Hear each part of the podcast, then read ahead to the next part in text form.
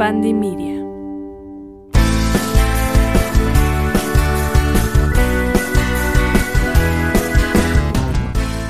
Hola, astromágicos Tauro, ¿cómo están? Espero que estén muy bien. Bienvenidos a otro episodio de Astromagia, con este episodio especial que me gusta tanto porque me encanta leer cartas.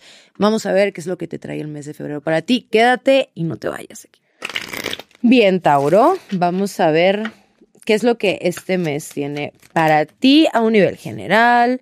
Ok, empezamos por ahí. No me gusta empezar con un no hagas esto, pero sin embargo yo siento que sí es un mes en donde tienes que cuidar un poquito tus gastos, gastos innecesarios, porque vas a estar este, ahorrando, ¿sabes? Necesitas ahorrar para ciertas compras que se te van a estar presentando o ciertos pagos que se te van a estar presentando a futuro, en donde sí es demasiado posible que deudas, que a lo mejor cosas que debes o que te llegan a, a deber, te lo vengan a pagar. Entonces, Tauro para ti va a ser una resolución económica este mes, encuentras un poquito más de paz en eso, pero sí es importante que te sigas administrando a un nivel económico, o sea, está bien que los placeres queden aquí para allá, pero no es bueno que despilfarres.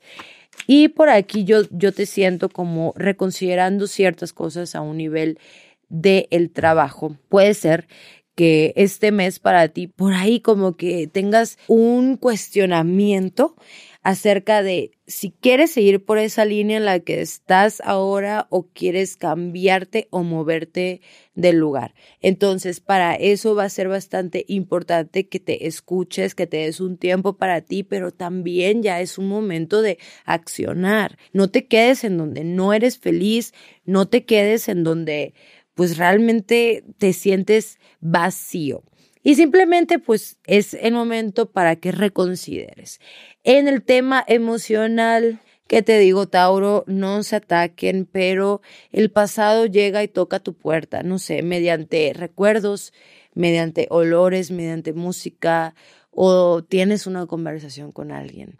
¿Por qué? Porque hay algo que no sanas todavía y aunque me digan amatista, yo sí he sanado y sí he trabajado mucho, pues en mí no sé, Tauro, hay algo todavía que te duele y que te lastima. Y si quieres abrirte a nuevas oportunidades, tienes que cerrar el pasado para que hagas espacio, Tauro, no seas terco, ábrete a nuevas cosas. Aún así veo que este mes empiezas a destacar más en lo que haces porque debes de tener una confianza personal para hacerlo y para realizar. O sea, el decir, está bien, o sea, yo puedo hacer lo que yo quiero, lo que merezco, lo que necesito, lo que voy a seguir trabajando. Necesitas esta parte de, vale, ok, hay alguna relación por ahí que no me encanta, que está así medio tambaleándose, deja que las cosas se rompan, suelta, van a, van a venir más situaciones en tu vida, es normal, es completamente válido.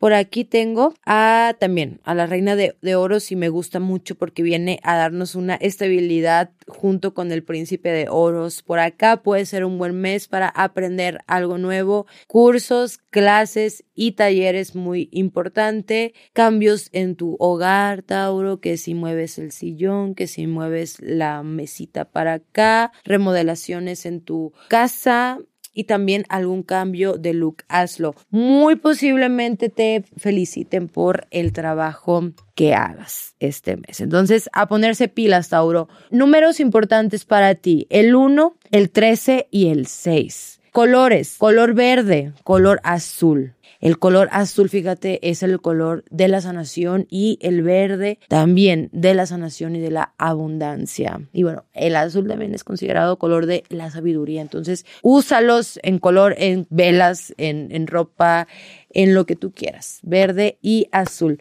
Tu mantra, dejo ir para recibir, así cortito y sencillo. Tauro, si llegaste hasta aquí, por favor, déjame un like, un comentario, coméntame tu mantra aquí abajito, que yo leo todo. Te agradezco muchísimo por escucharme, que tengas un mes lleno de éxitos y abundancia. Recuerda seguirme en mis redes sociales. Yo te mando un abrazote. Hasta pronto.